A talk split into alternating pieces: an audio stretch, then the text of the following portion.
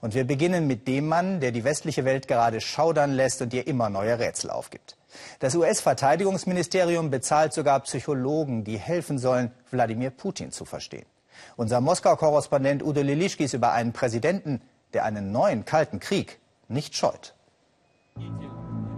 Ist er besessen von einer historischen Mission? Spielt er so kaltblütig geopolitischen Blitzschach, weil er die Schwächen seiner Gegner kennt? Sind es machohafte Allmachtsfantasien? Oder ist er nur Gefangener einer schwierigen Kindheit, der schmächtige Junge aus St. Petersburg, der mit Kampfsport sein schüchternes Ego stabilisierte? Dmitri Areschkin, Politologe, Ex-Mitglied von Putins Menschenrechtsrat. Er glaubt an dessen frühe Prägung.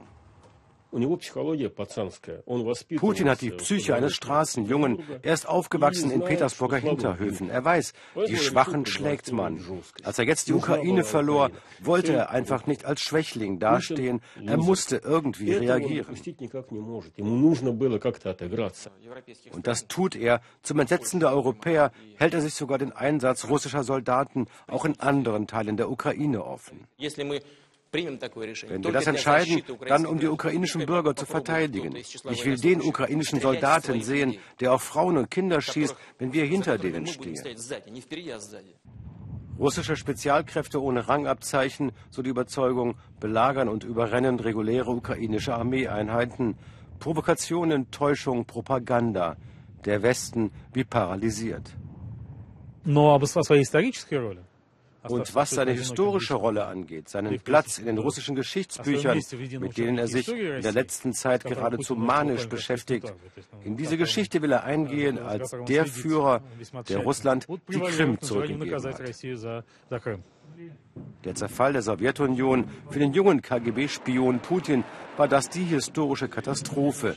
Nun lässt er Territorien besetzen, bricht er Völkerrecht, riskiert sogar einen neuen Kalten Krieg um alte Größe wiederherzustellen.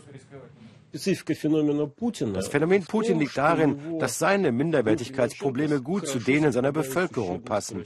Auch die leidet noch immer unter dem Zusammenbruch der Sowjetunion. Selbst die Kanzlerin ungewöhnlich deutlich, der EU-Sanktionsgipfel am Donnerstag beschreibt die rasante Entfremdung auch zwischen Moskau und Berlin. Kritik am Zaren. Конечно, он глубоко раненый. Natürlich, Putin ist tief verletzt. Er wurde in der Kindheit verletzt und sogar jetzt noch auf dem Gipfel seiner Macht, mit nur noch dem Himmel über ihm, muss er sich Verletzendes anhören und das von Menschen, die nicht einmal Atomwaffen besitzen. Entschuldigung, wer bitteschön ist Deutschland? Das sind doch die, die den Krieg verloren haben.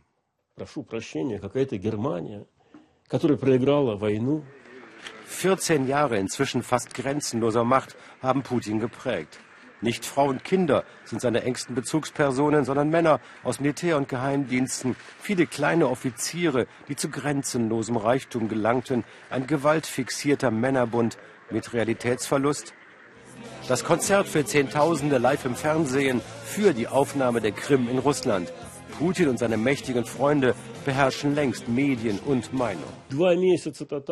Zwei Monate totaler Fernsehpropaganda und schon sind die Ukrainer von einem Brudervolk zu einer Horde von Faschisten geworden, zu verachtenswerten Sklaven des Westens, korrupt und korrumpierbar durch dessen Interessen.